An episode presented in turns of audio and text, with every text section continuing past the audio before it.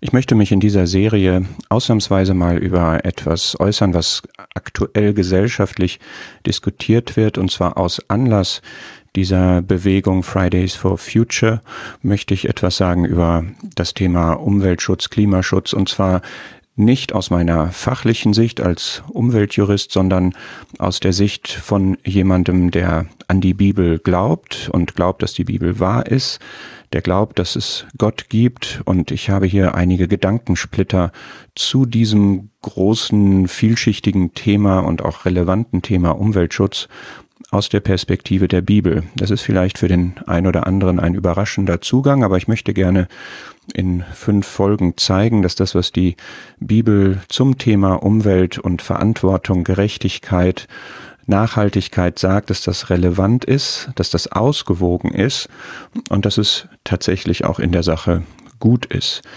Ähm, dieses ganze große Thema, was sich im Moment etwas fokussiert auf den Klimaschutz, ist ein riesiges Thema, was auch persönlich für jeden Einzelnen große Bedeutung hat.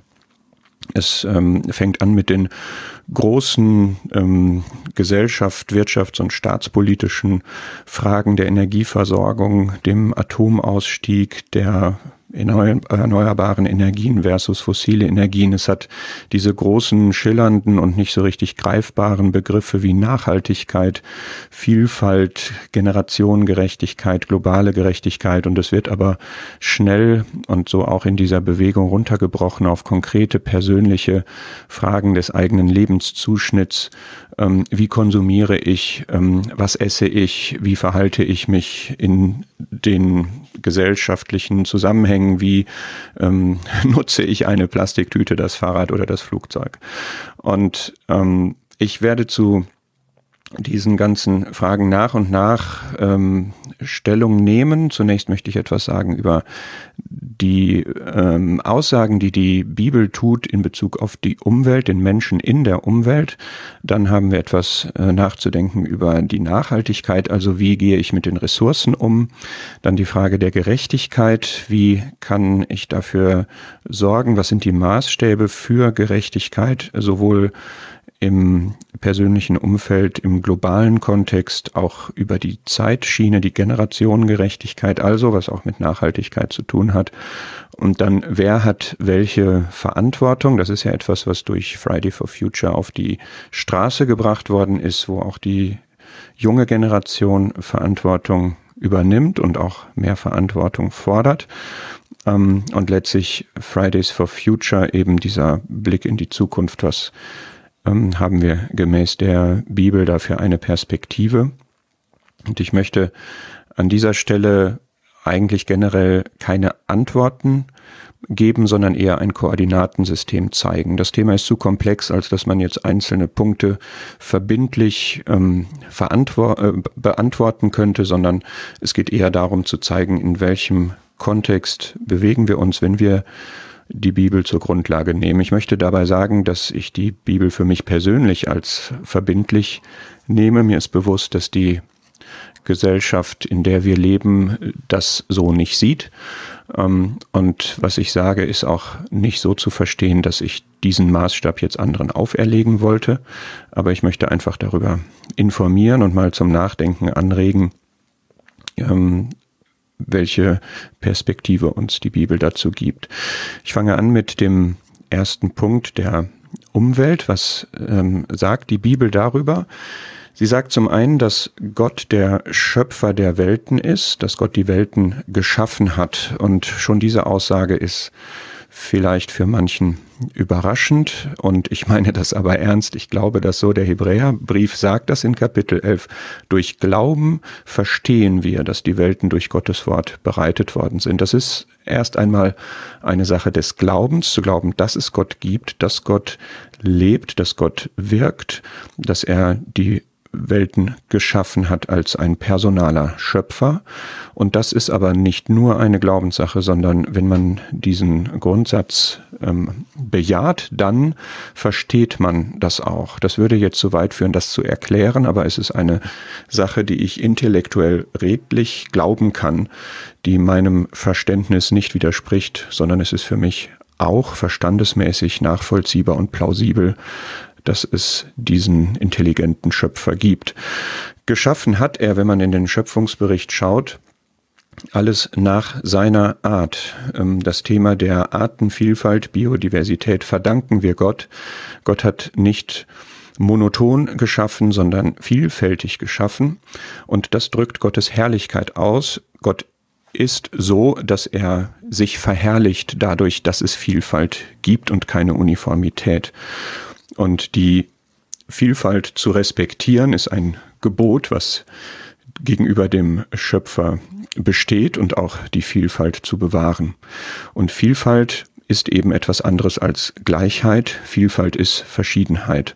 So hat er jedes Tier, die Tierwelt, die Pflanzenwelt und auch die Menschen, Mann und Frau beispielsweise verschieden geschaffen nach ihrer Art und diese Verschiedenheit ist etwas Schönes. Und Gott hat den Menschen, so beschreibt es der Schöpfungsbericht, die Verantwortung gegeben, den Auftrag gegeben, in eine Position gesetzt, fruchtbar zu sein, weil Gott fruchtbar ist, weil er Neues schafft, sich zu mehren, weil Gott ein Gott der Mehrung, der Vervielfältigung ist und die Erde zu füllen, weil Gott ein Gott der Fülle ist. Und er hat den Menschen am letzten Schöpfungstag eingesetzt als diejenigen, die die Erde sich untertan und beherrschen sollen. Das ist einfach eine Verantwortungsposition, die er dem Menschen übergeordnet über die übrige Schöpfung gegeben hat, aber untergeordnet unter sich, unter Gott. Und er hat dem Menschen einen zweifachen Auftrag gegeben, 1. Mose 2, nämlich die Schöpfung zu bebauen und zu bewahren. Zu bebauen heißt, sie sich nutzbar zu machen sie zu gestalten, ähm, die Ressourcen, die er in die Schöpfung hineingelegt hat, zu nutzen. Und das hat der Mensch seitdem auch intensiv getan. Und gleichzeitig hat er ihm den Auftrag gegeben, sie zu bewahren, diese Schöpfung. Und diese beiden, dieser doppelte Auftrag trägt eine Spannung in sich. Und ich glaube, dieses Spannungsfeld ist es, was eben diese Mühe macht, es ausgewogen zu behandeln. Einerseits die gottgegebenen intellektuellen und sonstigen Fähigkeiten, die der Mensch hat, zu nutzen, äh, sich weiterzuentwickeln und auch die Schöpfung ähm, das, was Gott da hineingelegt hat, zu nutzen, andererseits aber das auch zu bewahren und nicht auszunutzen, auszubeuten. Und da ist Ausgewogenheit gefragt. Wir werden es auch unter dem Gesichtspunkt der Nachhaltigkeit in der nächsten Folge noch betrachten. Aber an dieser Stelle kann man sicherlich festhalten, es ist eine Ausbeutung äh, der Erde, des Planeten nicht von Gott legitimiert. Ähm, es ist aber auch nicht von Gott geboten, alles unangetastet zu lassen und einen naturgemäßen Zustand, als gäbe es den Menschen nicht, anzustreben. Ja, ich denke, diese Extreme können wir schon mal ähm, beide ausschließen. Viel diskutiert ist äh, aktuell schon seit einiger Zeit der Umgang mit äh, den Pflanzen und Tieren unter dem Gesichtspunkt der Ernährung. Wir stellen fest, dass die Ernährungsressourcen auch begrenzt sind, dass es äh, uns sehr fordert, insbesondere im globalen Maßstab ähm, die Bevölkerung zu versorgen. Und ähm, die Bibel sagt dazu zweierlei. Ursprünglich bei der Schöpfung ähm, war der Mensch tatsächlich äh, vegetarisch unterwegs. Gott hat ihm alles äh, Grünzeug sozusagen gegeben und die Früchte. Also er hat sich vegetarisch ernährt. Es gab zu dem Zeitpunkt noch keinen Tod und äh, das galt auch für die Tierwelt. Und so war der ursprüngliche Zustand. Es ist dann zum Sündenfall gekommen. Dadurch ist der Tod in die Welt gekommen. Und das war jetzt nicht nur eine nicht geplante Folge, sondern Gott hat das in seine Wege, in seine Pläne mit einbezogen und hat dann Noah in 1. Mose 9 bei dem Neuanfang nach der Flut gesagt, dass er jetzt auch alles, was lebt, also auch die Tiere, dem Menschen zur Speise gegeben hat. Das heißt, er hat im Grunde, wenn wir das so sehen wollen, eine ausgewogene Ernährung ähm, gegeben, die sich sowohl aus pflanzlichen als auch aus tierischen Bestandteilen zusammensetzt. Und Er hat allerdings sich vorbehalten, dass das Fleisch nicht mit seiner Seele dem Blut gegessen werden soll. Das heißt, Gott hat bei dieser Anordnung bezüglich der Ernährung festgeschrieben, dass es ein, eine Distanz und einen Respekt des Menschen gegenüber Gott gibt, weil Gott derjenige ist, der das Leben gibt. Und er hat die, die Seele der Lebewesen in das Blut gelegt, so ist das verbildlicht. Und deswegen soll der Mensch das Blut nicht mit dem Fleisch essen. In allen diesen Punkten werden wir sehen, Gott hat eine gute Ordnung geschaffen und hat immer dafür gesorgt, dass er in dieser guten Ordnung seinen Platz hat und dass der Mensch das respektiert. Ähm, jetzt kann man auch hier äh, festhalten. Es wird viel über Massentierhaltung, über nachhaltige Bewirtschaftung beispielsweise der Fischbestände und so weiter ähm, diskutiert. Das sind keine leichten Themen. Die Tage hat das Bundesverwaltungsgericht entschieden, dass die Kükentötung ähm, vorläufig zulässig bleibt. Wir sind oft da in Abwägungen zwischen dem Tierschutz, dem Schutz des tierischen Lebens und der Tiergesundheit, dem Tierwohl und auch dem ja, Interesse des Menschen, sich ähm, ernähren zu können, ausreichend Nahrungsmittel, auch fleischliche Nahrungsmittel zu haben.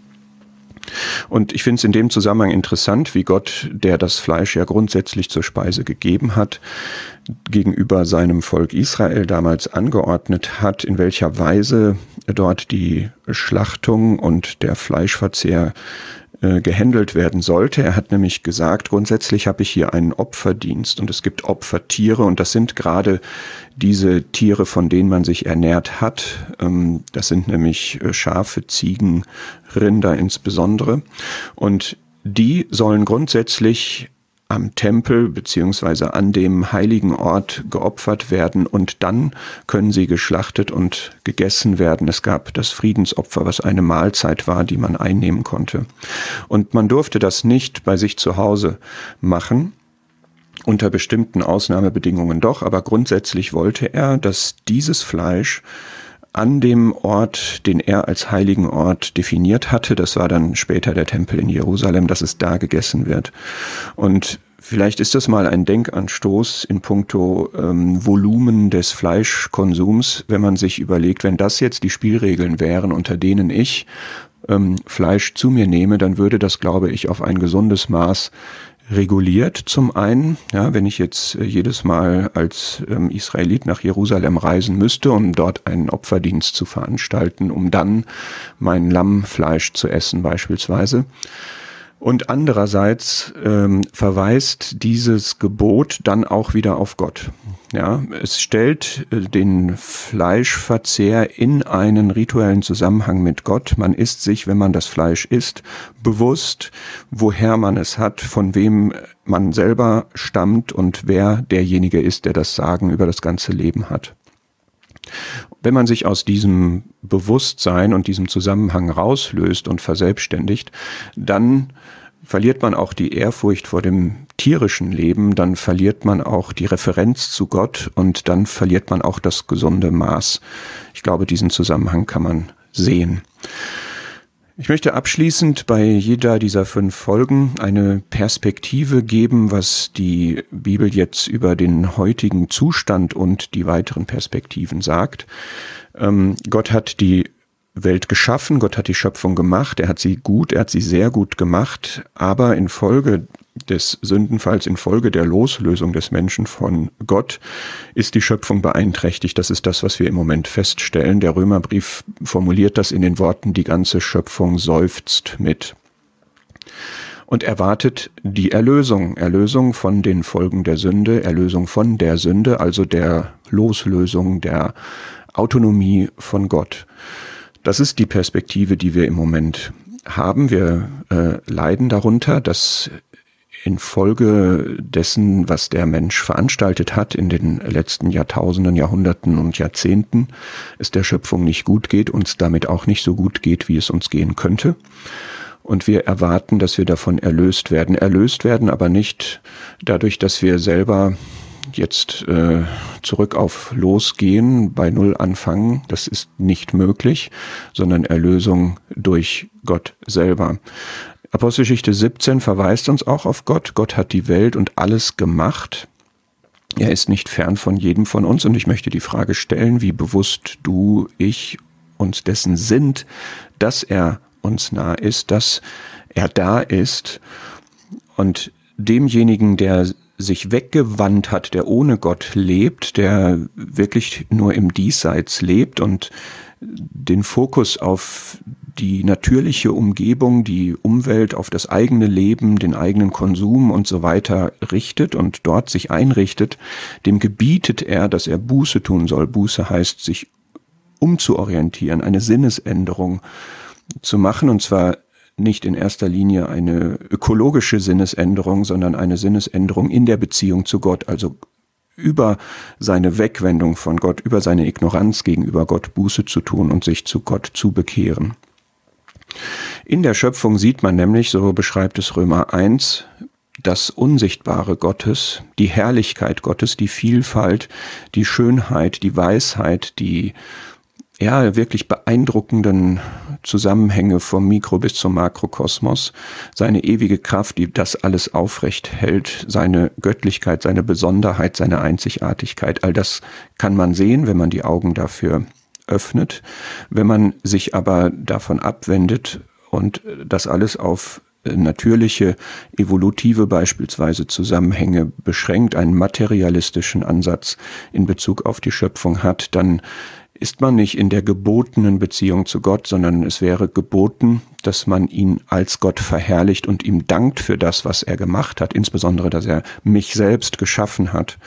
Und das wäre der, der richtige Ausgangspunkt, das wäre der richtige Zugang, die richtige Beziehung zu Gott, auf der alles andere beruht.